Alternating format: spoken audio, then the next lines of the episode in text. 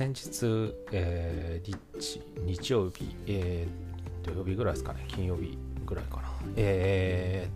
ー、陸上の日本選手権がありまして、えー、テレビでちょっと見ていたのですが、ちょうど 100m の決勝があって、えー、今回は多田選手が、えー、優勝してオリンピックを決めたっていうそして山形選手が3位ですかね。で山形選手もオリンピックを決めたと。そういうレースがあったんですが、えー、山形選手は、まあ、怪我でやっと復帰してきて多田選手はあれだったんですよね。日本人が9秒台を出すあ日本の国内で言ったらいいですかね。9秒台を出しているレースの2レースとも山形選手桐生選手が出した9秒台の2レースとも2着の選手で、まあ、盛り立て役とかって言われてたんですけどもやっと今回初めて日本選手権で優勝して、えー、実質日本トップの選手として、まあ、記録云々かのとは別とにしてオリンピックに出るっていうことになったんですよね。あのまあこれは僕の個人的な印象なんですけども、えー、ちょっとマニアックな話になって申し訳ないんですが多田選手のフォームは 100m のラスト 30m ですごく減少スピードの減少が大きいフォームなんですよね。その代わり前半が速いのでそのゴールえー、スタートロケットスタートって言われるものでリードを取ってそのリードを保ったままできる限り逃げ切るっていうレースパターンだったので山形選手であったり桐生選手にうまく捕まってしまって記録を出されてしまったんですけども今回の、えー、これも本当にマニアックな話なんですけども、えー、100m の準決勝ですね。日本選手権の準決勝の時の後半 30m のフォームがものすごく綺麗だったんですよね。何が綺麗だったかというとできる限り減速を減らせるフォームに変わっていたんですよね。それを見た時にああ勝つ可能性はあるんじゃないかって思ってたんですけどもでもやっぱり他に強い選手がいるので今回もまあでも3番以内には確実に入るなと思ってるたんです、まあ、言えるというか、もう思ってたんですけども、まあ、最終的には優勝するってすごいことをしたんですけども、多分そのフォームを変えるっていうことにあたってというか研究するにあたってものすごく自分の中で自問自答をしたと思うんですよ。彼自身が2年間ぐらいですかね自己ベストも出せずどちらかというと自己ベストに遠い記録でずっとくすぶってた時期があったのでそこの部分自分の中でどうしたらいいんだろうってすごく考えた結果今回のフォームにたどり着いたんだと思うんですけどそのそこに行き着くための努力っていうのはすごかったんだろうなって思うんですよね。なのでその努力の矛先というか持っていき方向け方っていうのがすごくうまかったからこそ今回一番になれたって思うとなんかすごいなって思って今回はちょっとその努力の矛先っていうのはっていう話をさせてもらおうと思います。その多田選手がやっていた努力の矛先って何かっていうとただ本当に何ていうんですかね才能だけで彼が走っていたのならばうんがむしゃらにまだスタートダッシュだけを速くする方法だけを考えていたと思うんですよね。その自分の得意なスタートダッシュをとにかく磨いてもっともっとスタートダッシュでリードしてってあの考えたと思うんですけどでもトップ選手相手にはどれだけスタートダッシュを磨いたとしても限界があるんですよね。そのそれを多分どっかで行き着いてまあずっと聞きついてたんだと思うんですけどもそしたら自分の中でどうしたらいいかっていうのを考えて次の行動に移ったと思うんですよね。それは何かというと多分その先ほど言っていた後半にの 30m でスピードが落ちないようにするにはどうしたらいいかっていうことを考えたんだと思うんですよ。これはあの一般の方にもというか一般の方というかアスリートじゃない方にもすごく通用する考え方なんだと思うんですけどもほとんどの方が努力をしますとかこうなりたい頑張りますって言った時にがむしゃらにやることがいいんじゃないかと思って一生懸命やられる一生懸命はやられてるんですよね。でも一生懸命はやられてるんですけども何もこうゴール地点とかそういう意識自分の改善点であったり足りない部分であったりとかそういうことを考えずにただがむしゃらに頑張っておられるだけの頑張ってるというか、まあ、がむしゃらにやっておられる方が多いんですけど思うことが多いんですけどもただそのがむしゃらにやるただただやるだけっていうのは何かっていうとまあ僕はその陸上の指導をその 100m の指導とかをしていた時もそうなんですけどもよく後輩とかにも言ってたんですけどもただがむしゃらに頑張ってるだけっていうのはやってないのと同じですよってよく言うんですよね。それは考えていないことと同じですよと。うん。それはなんでかっていうとあなたの課題に対してのトレーニングをするっていうことがすごく大事なんですね。自分の課題に対するトレーニング。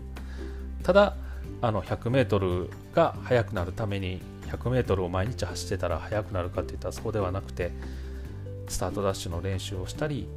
えー、まあ、スタートダッシュから中間走っていうまあ言ったらなんですかねこうスタートでつけた勢いを、えー、中盤のスピードに切り替える練習をしたり後半スピードが落ちひんような練習をしたりとかいろいろ分けていかないといけないんですよね。それをただただやる走るだけで走っていれば強くなるんだろう数走れば強くなるだろうでは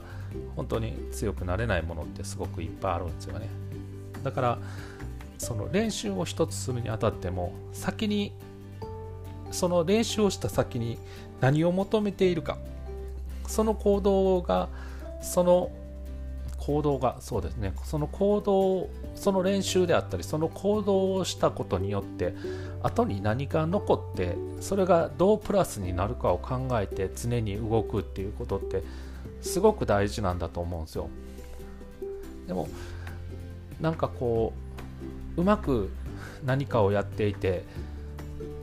うまく進まないなとかうまくいかないなとかってよく悩んでおられる方にはの多い多くですね。そういう方の多くは結構そこの部分先に何を求めていて自分がどうなどういう形になりたいかですね。どういう形になりたいかどういう状態になりたいか。そのためには何が必要かっていうもう一歩踏み込んだ考え方ができてないんですよね。だからそういう意味で努力をしているっていうふうに思っておられるかもしれないですけどもその矛先があのやるべきことの矛先とまあそうですねややるべきことの矛先ですね。そうですね。がやりたいことの矛先がなりたいことのゴール地点を向いていない限りと言ったらいいんですかね。ちょっとややこしいな。まあなのでとにかくあのその方向を間違ったらゴールにはたどり着けないんですよね。あの大阪の人が京都に来るのにあの姫路行きに乗っても来れないみたいなもんですよね。あちょっと日か。えー、まあ僕が東京に行きますよというのに博多行きの新幹線に乗るようなもんなんですよね。いつまでたってもやっぱり着かないんですよね。まあ、着いたとしても博多から帰ってきた往復で帰ってきてそれで京都に戻ってきてもう一回東京に行かないといけないぐらい時間のかかることをしておられる方が多いんじゃないかなと思うんですよね。だから本当に何かをやりたいこうしたいこういうことを、まあ、やってみたいこういうふうになりたいと思うならばまず自分には今何が足りていなくてえー、こういうことは足りていてこれはできるすぐにできるしこれはすぐにはできないけども後々できるようになりたいとかこういう器具が必要ならば買わないといけないとかいろんなことをうん自分で考えてリストアップしておくっていうのはすごく大事なんじゃないかなと思います。そして得意なことをは得意で置いておいてあの不得意なところをしっかりと消していくというか、まあ、不得意を全て消すことは難しいのかもしれないですけどもあの不得意な部分を少しでも減らすことができたら得意な部分って勝手に伸びるようになってるんですよね。それはもうまあいろんな選手を見てきたりとか僕個人自分でやってみたりとかの経験上でもあるのかもしれない。経験上なんですけどほとんどの場合って本当に不得意の中に得意を伸ばす答えがあるんですよ。そこがねあの何ていうんですかね。皆さん嫌がられるというかその話をしてあまりいい顔をされない方が多い。ですよね。そこの部分は。特にあの足が速くなりたいですと。あの練習を見てもらえませんかっていう選手にあこの子はここが足りないなと思ってあの足りない分の練習をさせると大半の人が言うんですよね。僕は楽しく走りたかっただけですって言われるんですよね。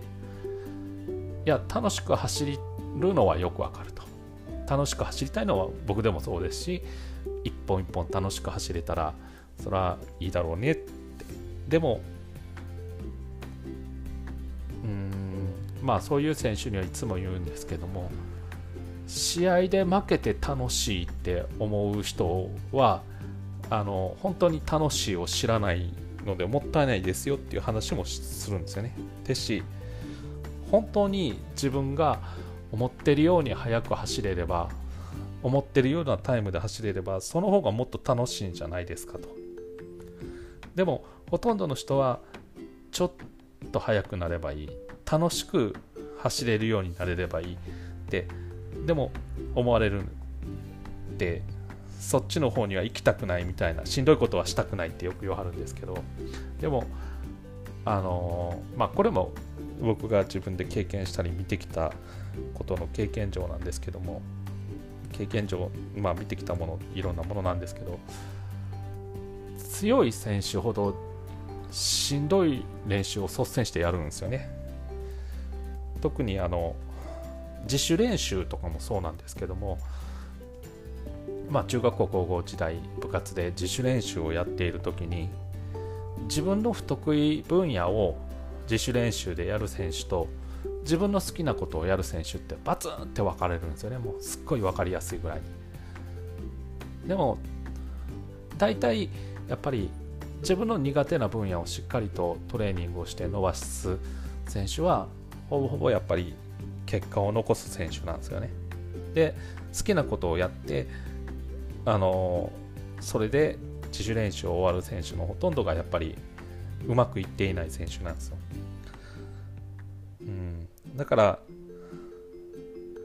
うん、これはまあ何て言ったらいいんですかねそれが動力の矛先の向け方を自分でちゃんと向けられるかどうかの差が一個一個の結果につながっていくんじゃないかなって思います。何か物事を一つやるにしてもそうなんですけども自分はこうやりたいこう楽しくやれれば一番いいのかもしれないですけどもでもしんどいことをしんどいことというか自分の苦手なことができるようになって上手くなっていくってすごく楽しいことでもあると思いますし自分が苦手なことが、えー、克服できたってなるとそれこそ簡単に自分に、まあ、よく言われる自信を持つというかそういうきっかけになると思うんですよね。まあ心を強くするのに必要であったり決断力を強くするのに必要なのは多分その不得意なところにまあ克服はできないとしても向き合う心っていうのも大事なんじゃないかなと思います。でそれに向き合って自分の足りない部分弱さと同時にあのまあ不得意なんでできない自分と向き合ってできるようになるまで自分に寄り添うっていうことができたら、うん、いつの間にかまあ克服できなかったとしてもできたとしてもその先に心の強さっていうのは、うん、できてくるというか心はちょっと強くなるんじゃないかなって思います。なのであの好きなことを仕事にするのはやめた方がいいって言われることとか、まあ、これちょっと話がずれるかもしれないですけどでも好きなことを仕事にするとなぜ難しいかっていうと結局のところ好きなことを仕事にするとやらないでいいやらやらないでいい仕事というかやらないといけないことは好きなことよりもすごく多くなるんですよね。だから好きなことを仕事にすると長好きなことだけしたい人には長続きしない。まあなので先ほど言ったみたいに走ってたいだけの人が走よりよく走るためのトレーニングをしたくないっていうのと同じようなものなのかもしれないですけどうんそこの部分の努力というかまあ努力をしてますって言って努力をしてる人ってうまくいかない部分もあるんですけどでも努力は必要なことだと思うので。うん。だから本当に何かを目指して何かをやりたいっていう時にはちゃんと考えて考えて考えて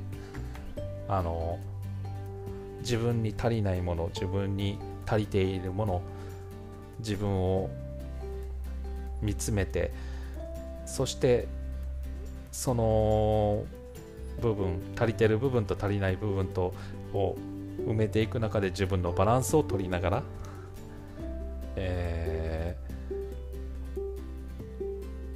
全問答のように自分と向き合って